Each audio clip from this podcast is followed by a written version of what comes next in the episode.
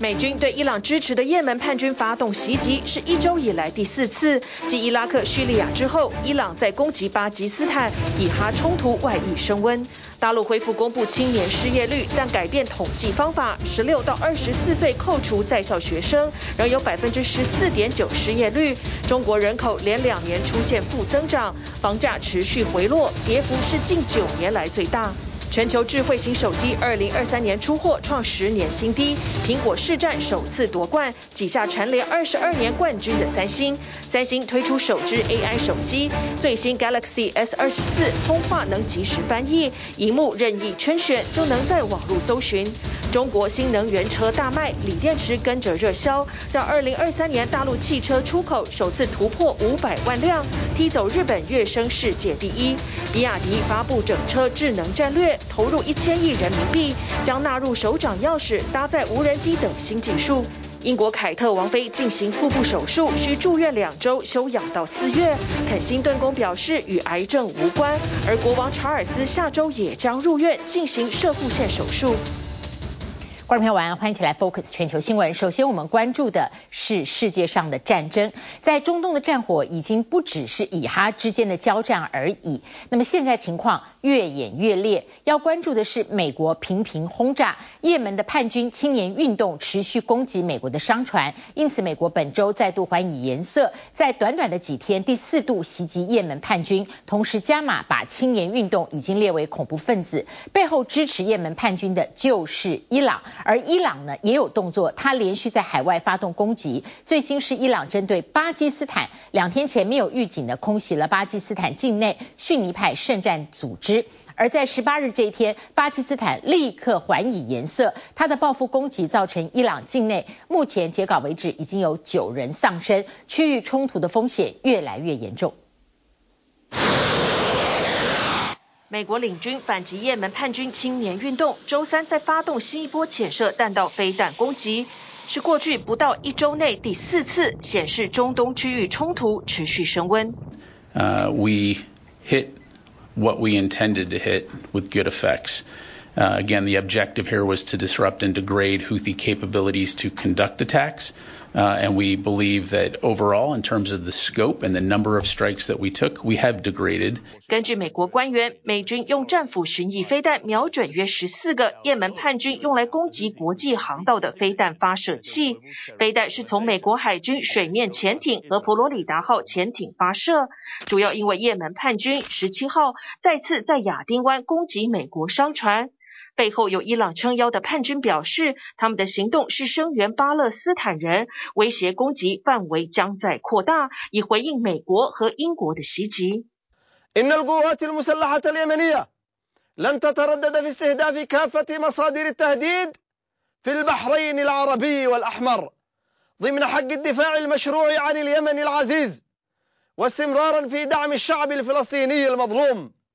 也门叛军自去年十一月就不断攻击行经红海的货柜船，这条世界上最重要的贸易路线之一，已让许多商船不得不避开。现在石油公司也跟进。What you're seeing is a number of those oil tankers are no longer traversing the Red Sea. 国际油价已经开始走升。十八号，OPEC 石油输出国组织预测未来两年全球石油需求成长相对强劲，再加上美国石油生产受寒流影响，以及中东地缘政治紧张，再再推升油价。布兰特原油期货价格已来到每桶七十八美元，西德州也逼近七十三美元。专家估计，每天约有一千八百万桶原油行经连接波斯湾和印度洋的荷姆兹海峡。如今红海局势如此紧绷，游轮和商船只能绕远路，改南下绕过南非的好望角，航行天数和能源价格都暴增。人在瑞士达沃斯参加世界经济论坛的伊朗外长表示，如果在加萨的种族灭绝停止，区域危机就会结束。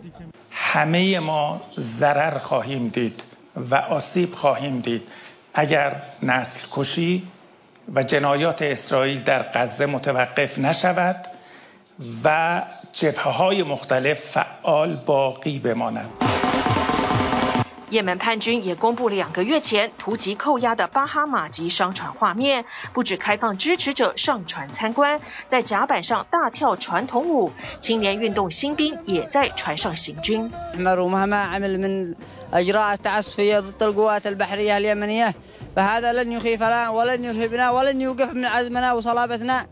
周三，美国政府再次把也门叛军青年运动列为特别指定的全球恐怖分子，要透过严厉制裁切断他们攻击红海航道的资金和武器。We took this action because of their continued reckless and indiscriminate attacks on ships transiting the Red Sea and the Gulf of Aden. These attacks are a clear example of terrorism, violation of international law, a major threat to innocent lives and to global commerce. 在加萨的以色列哈马斯战火无疑越来越往外扩大。伊朗继周一对伊拉克北部和叙利亚发动飞弹攻击，周二再用精准飞弹和无人机袭击位于巴基斯坦西南部伊斯兰逊尼派圣战团体正义军两个据点，造成两名儿童死亡。周四，巴基斯坦随即展开报复空袭，锁定边境伊朗境内的俾路支分离主义武装分子，导致至少九人丧命。两国。跨境攻击让原本就已经不稳定的中东局势雪上加霜，连北京也出面呼吁双方保持克制。中方真诚希望双方能够保持冷静克制，避免局势紧张升级。呃，如果双方有需要的话，我们也愿意为缓和事态发挥建设性的作用。不过，源头的以哈战争至今没有缓和的迹象。过去二十四小时，以军攻击造成一百六十三人丧生，加萨死亡人数累计超过两万四千人。体育新闻综合报道。好，接下来我们关注的是在中国全年经济最受瞩目的青年失业率。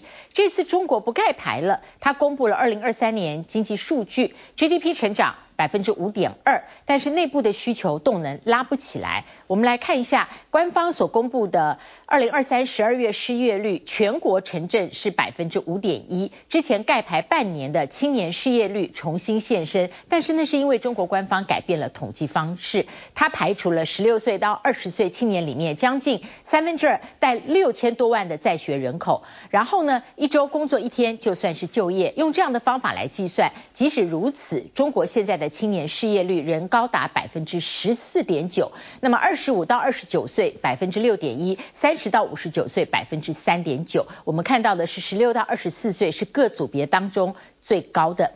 相对的，另外一方面呢，是中国大陆的出生率连续七年下降，现在人口呢比起去年少了两百零八万人，比去年减少的人数呢是两倍之多。随着舒缓放松的音乐，八十多名寻找爱情的未婚男女在上海这间爵士酒吧内参加化妆晚会形式的联谊活动，期盼能尽快实现结婚与养育后代的心愿。因为我自己算过，如果说我今年脱单，然后呃在备孕，我最早当爹也要三十五岁以后了。对，然后就耽误了一代人嘛。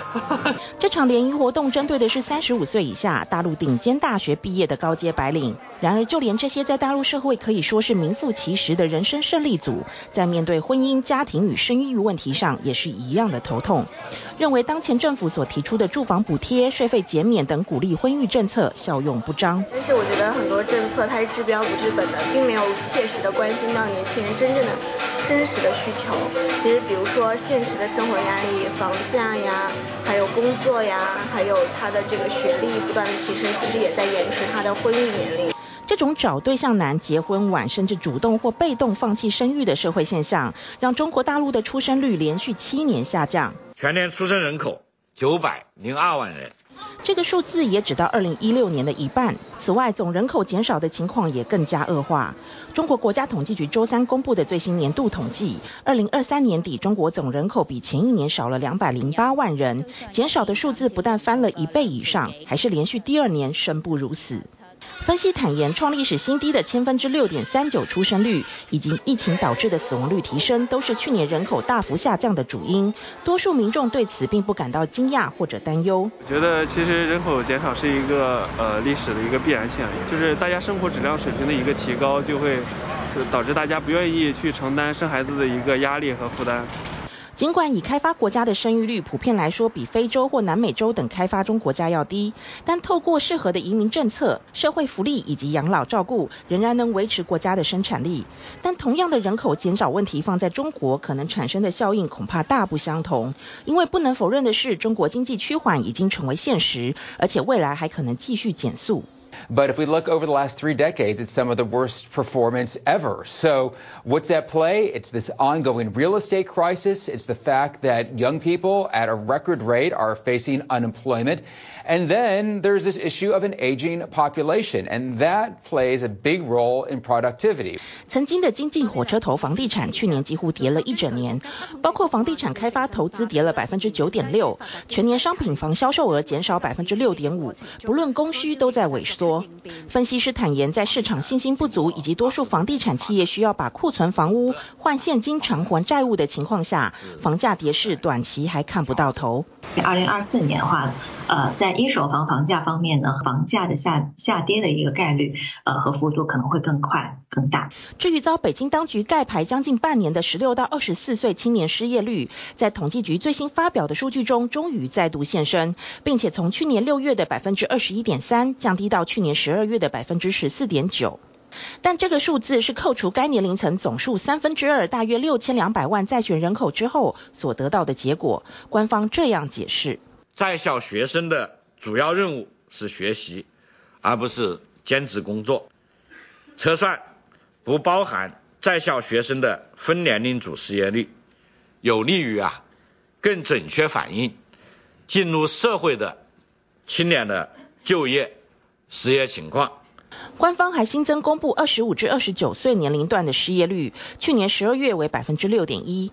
官方说明这个年龄段是完成学业进入职场的主要年龄段，但统计数据同样排除就学人口。两个年龄段的失业率都没有改变，每周只要工作超过一小时就算就业的统计方法。今年就业失业状况高估和低估都会影响就业政策的有效性。中国最新的 GDP 成长率虽然来到百分之五点二，比二零二二年的百分之三要高，但考量到二零二二年全年因为疫情封城所带来的超低基期，民众对经济数字上的复苏几乎无感。我们不是我们想想想单身，而是这个城市结构、经济情况导致了这样的一个结果。对年轻一代来说，过好自己的小日子可能都很辛苦，至于成家或者下一代，只能看大环境给不给机会了。TVBS 新闻综合报道。好，接下来我们来看一下，在美国的总统大选，连续两天为您报道前总统川普在爱荷华州的初选获得压倒性的大胜利，这使得他个人呢声势更高涨。二十三号在新罕布夏州是第二场共和党初选，目前的在该州的这个民调。川普是以百分之五十的支持度，把他的对手都远远的抛在脑后，但是对他的形象呢，呃更有影响了。这是美国专栏女性作家对他提的诽谤案件登场，他在造势大会的空档呢，回到纽约出庭，但是让法官忍不住对川普发出最后通牒，认为法庭上的川普不断的干扰庭审，应该被驱逐，而川普还举双手挑衅，让整场庭审火药味十足。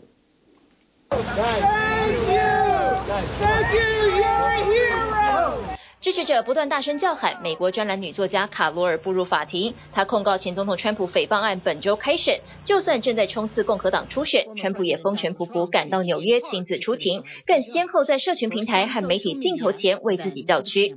That's a nasty man. He's a nasty judge. He's a Trump-hating guy. 卡罗尔十七号在法庭上作证，认为川普在二零一九年对他的公开批评后，让他从外界眼中的专业记者到形象彻底黑化。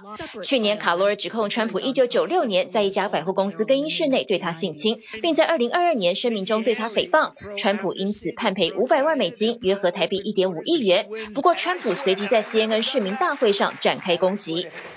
I have no idea who the hell she's a whack job. You you did not.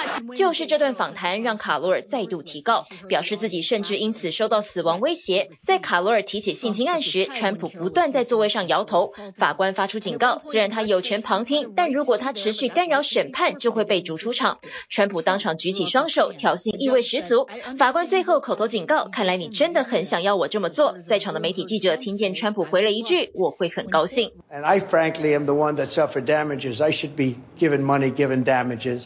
川普已经夸下海口，就算选举再忙都会出庭，仿佛已经把法院当成另一个造势大会，为自己制造话题。川普已经在第一站爱荷华州共和党初选取得大胜，新罕布夏初选即将在二十三号登场。这里登记的八十七点三万人中有三十四万人是独立选民。I think New Hampshire people, they judge things on their own.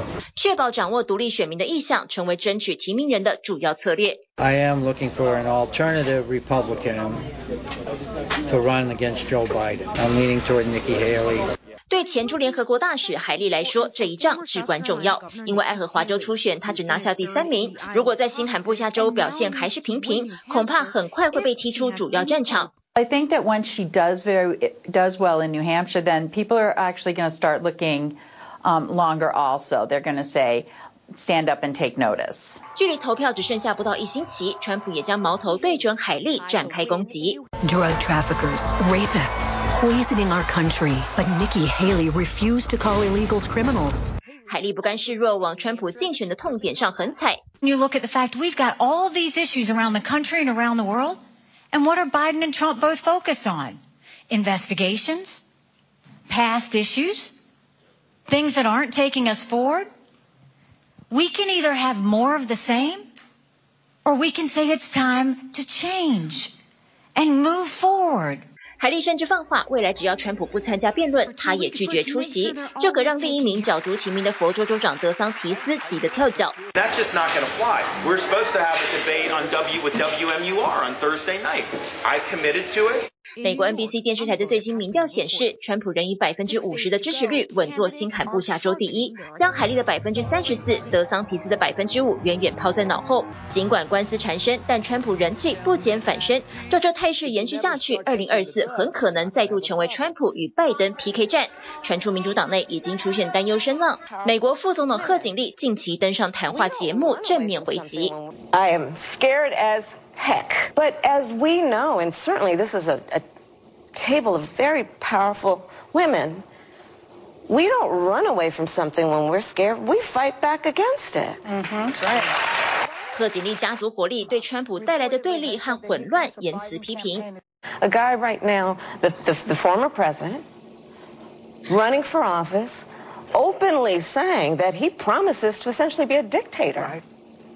A person running to enter in back into the White House who is proud that he stripped Americans, women, of the right to make decisions about their own body. A person running to become the commander of, in chief who is admitting he would weaponize the Department of Justice.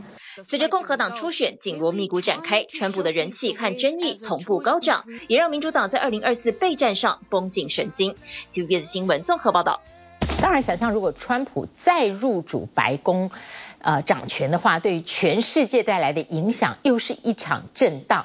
俄罗斯跟北韩在反美对立的这个角度上面越来越贴近。在俄罗斯有双边外交部长会议，普京呢是亲自接见，听取会议结果。俄罗斯拉拢北韩，获得乌克兰战线所需要的战火，而且俄罗斯帮衬，北韩又有加倍挑衅的行为。金正恩公开表示，他要修改北韩宪法，跟南韩不和解、不统一，开战就要消灭南韩。 대한민국이라는 최대의 적국이 우리의 가장 가까운 이웃에 병전하고 있는 특수한 환경과 우리는 전쟁을 바라지 않지만 결코 피할 생각 또한 없습니다. 전쟁은 대한민국이라는 실체를 끔찍하게 괴멸시키고 끝나게 만들 것입니다.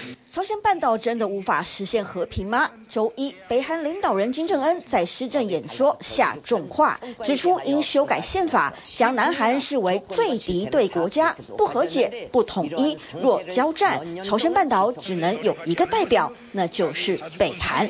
우리 국민들을 불안하게 만들고 대한민국을 균열시키기 위한 정치 도발 행위입니다. 南韩总统尹锡悦周二作出回应，强调北韩漠视同种同族的情感，忽略历史正当性。朝鲜半岛局势异常紧绷，而金正恩如此一再挑衅，正是因为俄罗斯给的勇气。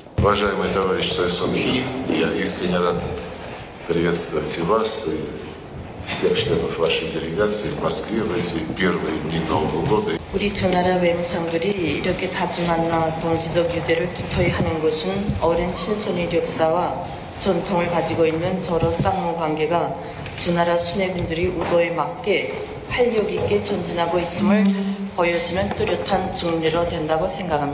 北韩外交部长崔善基十四号出访俄罗斯举行双边外长会议。俄罗斯重申在国际场合上对北韩的支持并暗示对美国的同仇敌忾。俄罗斯总统普京也亲自迎接北韩使团并听取外长会议结果。崔善基也代表金正恩邀请普京时隔二十四年再访北韩。Это наш очень важный партнер, и мы нацелены на дальнейшее развитие наших отношений во всех областях, включая и чувствительные области. 俄朝外长具体到底聊了什么？克里姆林宫守口如瓶，但会议上，拉夫罗夫特别感谢北韩在俄乌战争上的支持，间接证实两国存在军火交流。ロシアがこのウクライナ侵略を始めて以降というのは、まあ背に腹は変えられないと。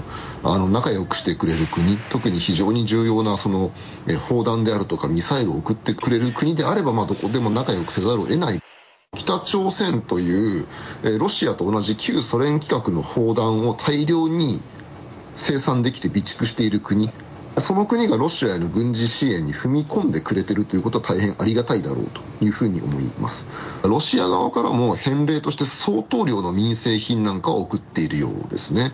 ですからまあこのプーチン政权が発足して以来、最もロシアと北朝鲜の关系が密になっている时期と言っていいんじゃないかと思います。侵略乌克兰，俄罗斯出师无名，遭到西方国家孤立，同样不被国际社会待见的北韩，这会儿成了普京积极拉拢的好麻吉。而有了俄罗斯撑腰，北韩更是有恃无恐。 이는 지난 2023년 11월 23일 북한이 일방적으로 9.19 군사합의 파기를 주장한 이후 서해 완충구역 내 포병 사격을 재개한 것으로 군은 북한의 미사일 발사 시에 즉각 포착하여 추적 감시하였으며 미 일측과 관련 정보를 긴밀하게 공유하였습니다. 二零二四才开年，北韩先炮轰延坪岛数百发，后发射使用固态燃料的极音速飞弹，挑衅行为如此变本加厉，除了仗势着俄罗斯，还有美国的分身乏术。俄乌中东冲突瓜分了美国在亚洲的意志力道，而亚太必须一改对世界警察的仰赖，提升自我防卫，加强合纵连横，随时应对中俄朝的伺机而动。TVB 新闻综合报道。北美各地持续遭受极地涡旋的影响，这是来自北极的寒流，造成全美超过二十七个人死亡。而这个极冻的低温也带来一些奇特的景观。伊利诺州原来是淹水的，结果气温呢一下子降到零下三十度，没有退的水全部结成冰，让很多车辆直接被冰块困住，完全无法动弹。在雪地里开车最危险的莫过于车辆打滑。像是这辆巴士完全失去控制，最后整辆车撞烂了消防栓。当然，也有车辆在雪地里失控，直接翻出车道，横躺在路边。受极地涡旋影响，北美陷入冰天雪地。In Chicago, where it felt like 30 below zero, fires were lit under these train tracks to keep them free of snow and ice. 芝加哥所在的伊利诺州还出现这难得一见的画面，大块大块的碎冰竟然把当地居民困在家里。 You can't do anything. It's impossible. You just stand there and you watch it and you pray to God, oh my God, please don't come in my house. 原来当地在前几天淹水，没想到在水退去之前，又因为急速降温，让他们家门前成了冰原。 有好几辆车直接被卡在冰里，动弹不得。这辆大雪还造成不少人受困，救难人员甚至得在雪堆中挖个十五分钟才有办法救人。The roads are not very plowed here in Bellingham, so I think touring around on skis is definitely a safer option. 不过还是有不少学生在苦中作乐，因为积雪超过十公分，让他们可以直接在门口滑雪游玩。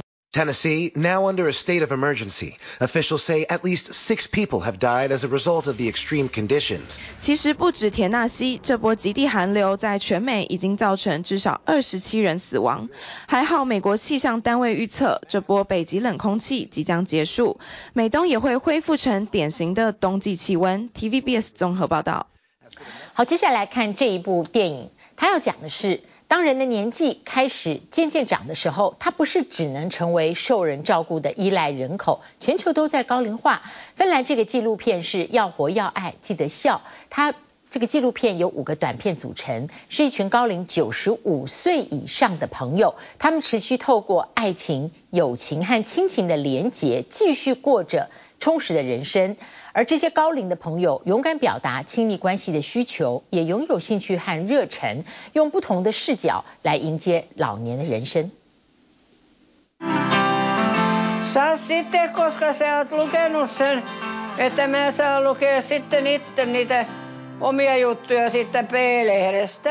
九十七岁的托伊尼和九十八岁的提莫，两人会抢用电脑，也会斗嘴。不过讲起对方的优缺点，眼神依旧充满宠溺。Aika mukavan näköinen ja sitten hyvä tanssi ja kihara tukka ja ja semmoiset nätit silmät ja puhetta tuli niin kuin nykyisin. Se oli niin kilttiä sillä ja tanssi hyvin. Se sai puhuttua mun ympäri. 这对老夫老妻携手走过七十三年，一次用餐期间随口聊起五十年前一起看过的大树，就这样开启一趟说走就走的旅行。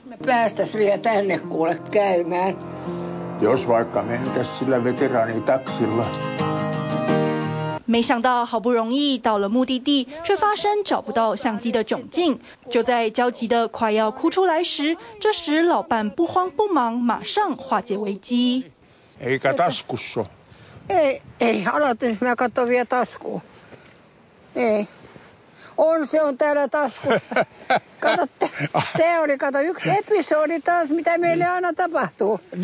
芬兰纪录片要活要爱要记得笑，透过访问一群九十五岁以上的高龄长者，探讨人生各种关系的建立，看见对于爱的独到见解。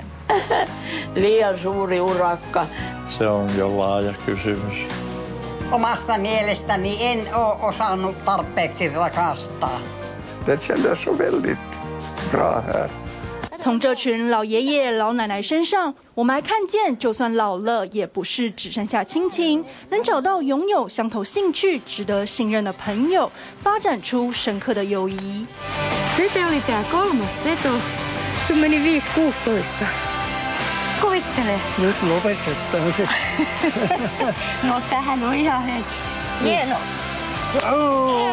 这些活过近一世纪的老人们，没有因为年龄渐长、身体逐渐失去灵活度，就窝在家足不出户，而是持续保持规律运动、良好作息。许多人也都拥有热衷的事物，依旧对生活充满热情。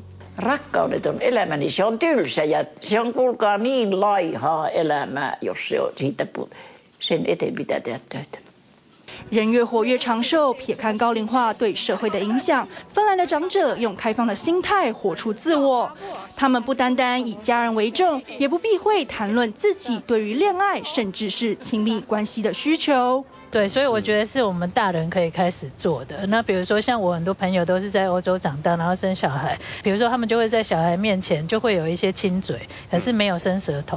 哦，哦，那就让小孩开始习惯说，哦，那这个亲爱的人之间就会亲嘴。那他们的小孩的反应都不是这三个，他们的小孩的反应都是。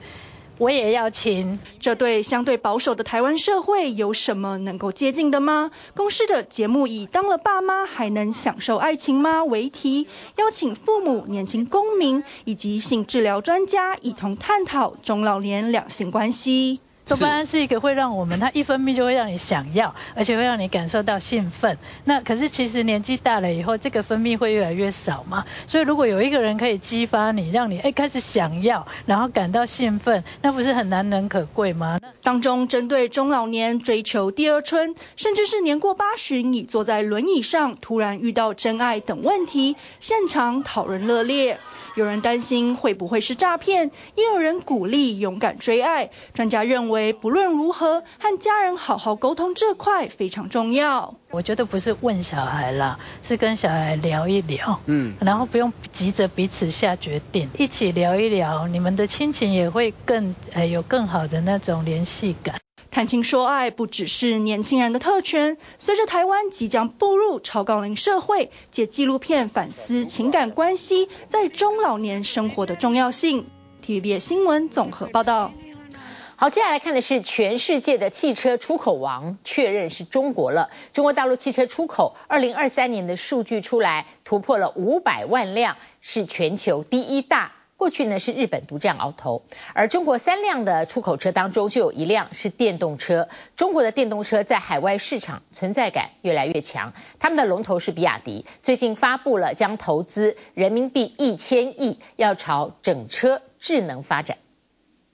他现在啊，先把他这个舱门给打开了，然后呢，它整个飞机会进入一个起飞的状态。你看，车顶掀开，无人机起飞。这是大陆电动车龙头比亚迪在深圳总部举办梦想日活动上秀出的新科技，号称是全球首发车载无人机。不仅如此，还有这个。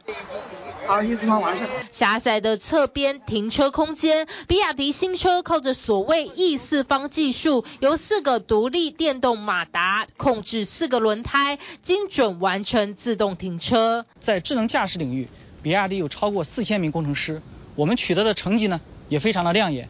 比如说，我们 L 二级的智能驾驶的搭载量已经突破了二百六十万台。那未来呢，比亚迪会不断的降低智驾的体验门槛，将以更领先的技术。更具竞争力的成本，加速智驾的普及。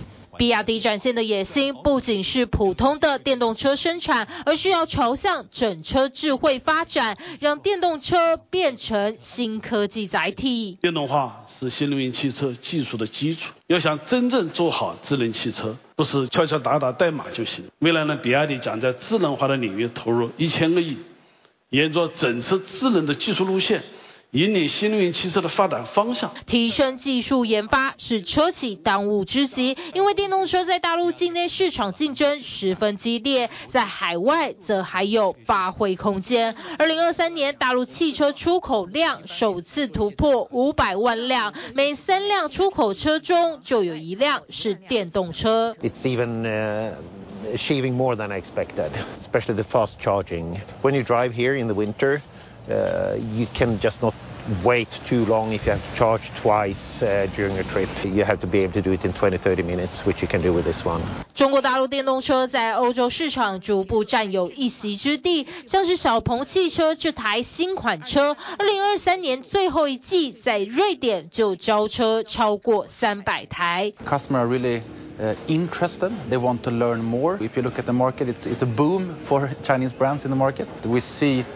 Huge interest of of looking at the new EVs, so yeah, the the it's growing. 海外市场需求旺盛，为了加速出口，在上海海通国际汽车出口码头，一艘全球现役装载量最大的液化天然气双燃料动力滚装船正式投入运力。一次性把 LNG 和传统燃油一起加注加注满的话，本轮的续航力可以达到三万二千海里。相当于绕地球一圈半。这艘滚装船设置了七千六百个车位，首航任务将前往欧洲，运输五千辆大陆国产车，其中有一半都是电动车。汽车出海为什么滚装轮是最佳的方案呢？我们注意到啊，它其实是有这样的一个挂钩的啊，可以挂住这个车轮，以此呢来实现这个远洋运输的安全。另外呢，滚装轮还有一个特点啊，就是空间利用率是非常的高。比如说在这样一块区域啊，它就可以整整齐齐的。啊，停上四列新车。电动车出口攀升的同时，也拉动大陆锂电池外销增长。二零二三年，包括电动车、锂电池和太阳能电池在内的大陆新三样出口合计突破人民币一兆，增长近三成。在欧洲、美国和日韩等地都有很多的这个市场的需求。传统的呃国际的高端品牌。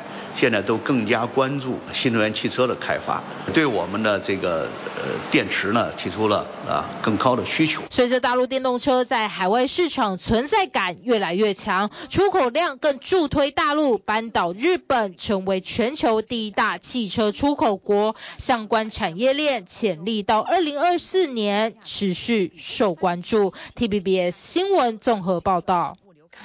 好，今天 Focus 国际人物是住院开刀的英国凯特王妃，她动了腹部手术，要足足休养到四月份才会再出现在公众场合。她上次出现是在二零二三年圣诞节，看起来非常健康。消息已经震惊英国各界，皇室发布声明，对病因极度保密，只说不是癌症。而英国的国王查尔斯三世下周要接受射护腺手术，皇室同样强调并非癌症。This is the last time we saw both the king and Kate as the royal family reunited. 最近一次英国皇室祖孙三代合体是二零二三年耶诞节。现在英国皇室高人气成员四十二岁的凯特王妃经传住院动手术。肯辛顿宫发表正式声明，凯特王妃是在一月十六日入院，已经动完预定的腹部手术。这家医院伦敦诊所是全英国最大的独立私人医院。And after another 10 to 14 days in the hospital, they say she will recover at home and not return to public duties in until some maybe sometime late April. 凯特露面时都看来相当健康有活力，但要住院两周并停工近三个月，常理判断并非小病。肯辛顿宫只强调并非与癌症相关，其他细节不愿透露。而威廉王子也将跟着停止皇室公务活动，因为要附带母职照顾三名子女。I think it has been quite a shock to people because she is the future of the monarchy, and after the Queen dying and the the slimming down of the monarchy. 目前在英国皇室成员中堪称最有人气的平民王子妃突然病倒，王储夫妻要暂时消失在公众眼前。人气略差的老爸，七十五岁的英王查尔斯三世也要告假停工，下周将住院接受射护线手术。皇室声明同样强调病情与癌症无关。且不论二婚王后卡蜜拉能不能暂时扛起英国皇室的公务与人气，名人们病情隐瞒许久才惊爆，总是令人讶异。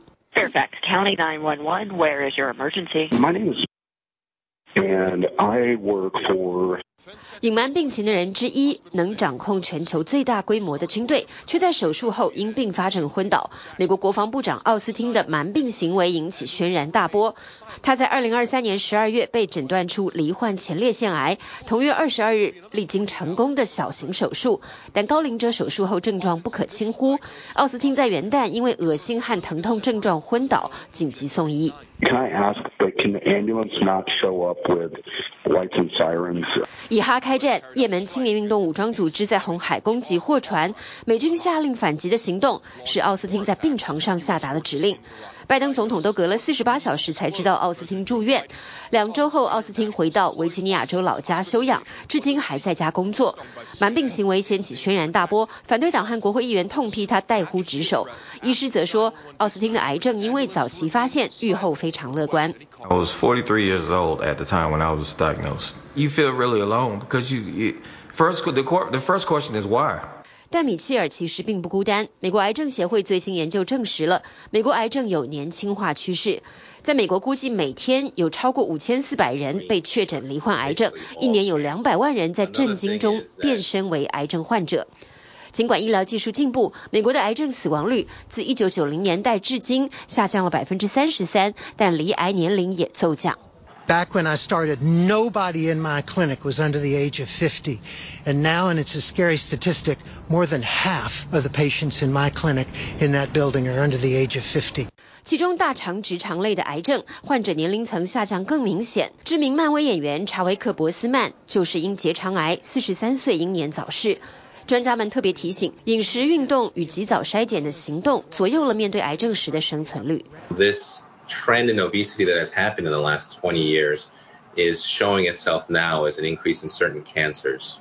Black and brown communities are much less likely to get screened for basically all cancers. Another thing is that um, they are much more likely to get treatment later on. So these are communities that may not go to the doctor even once they have symptoms. 种族差异的背后还有许多生活习惯与经济因素，但残酷现实是，美国非裔女性乳癌死亡率比白种人女性高出百分之四十一，相当惊人。尽管癌症新药已经进步到能利用某些蛋白质降解剂，降低癌细胞增生的活性，但医师说，固定的运动习惯、少油少盐少红肉多蔬果的地中海饮食，以及尽早筛检、尽快治疗，更是人人都可选择的抗癌具体行动。TVBS 新闻综合报道。好，接下来看一下的是全球智慧型手机二零二三的出货排比出炉了。二零二三年出货了十一点七亿台，是十年来手机卖的最差的一年。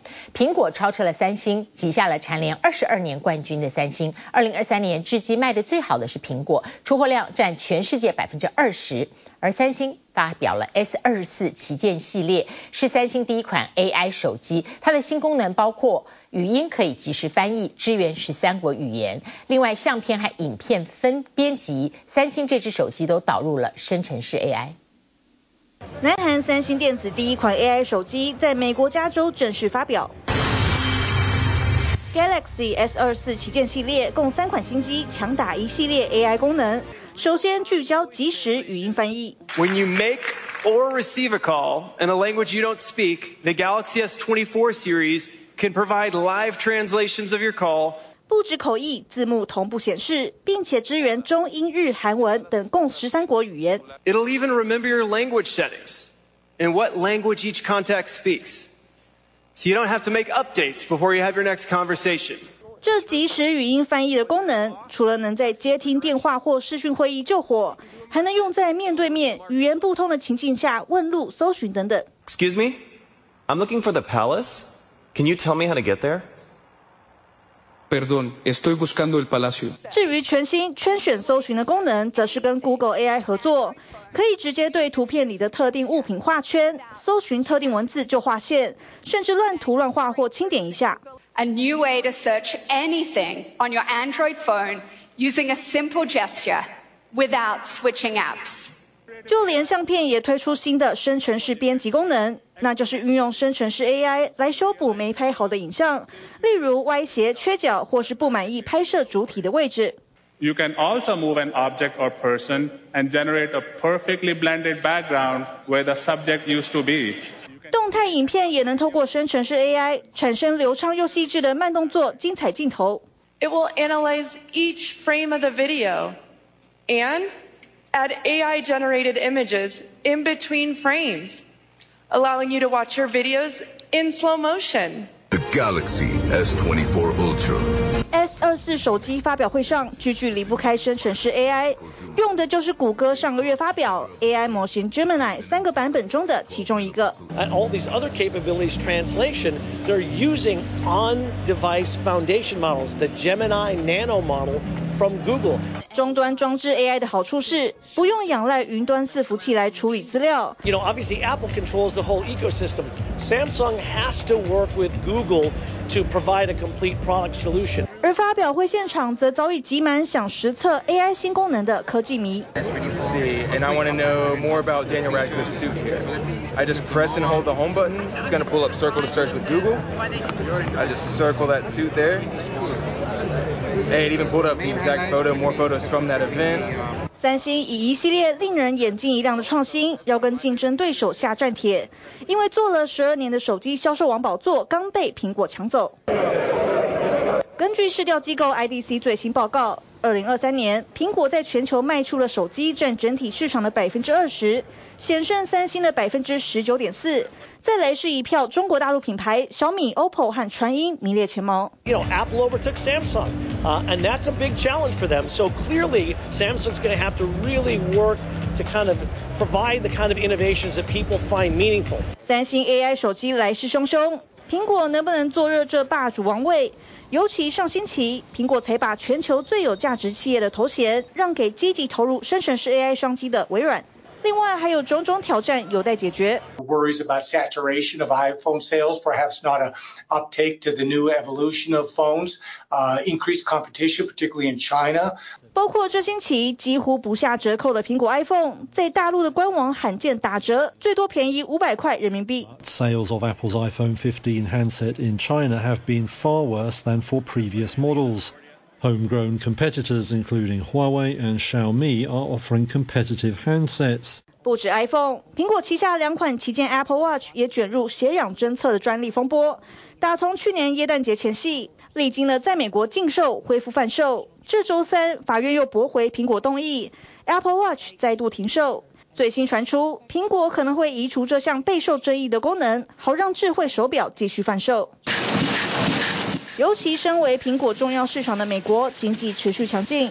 最新公布，去年十二月零售销售攀升百分之零点六，超出预期，主要受到年底一波强劲的买气助攻，电商、服饰、汽车销售通通成长。TVBS 新闻报道。谢谢您今天跟我们一起 focus 全球新闻，祝您平安。我们下一次同一时间再会。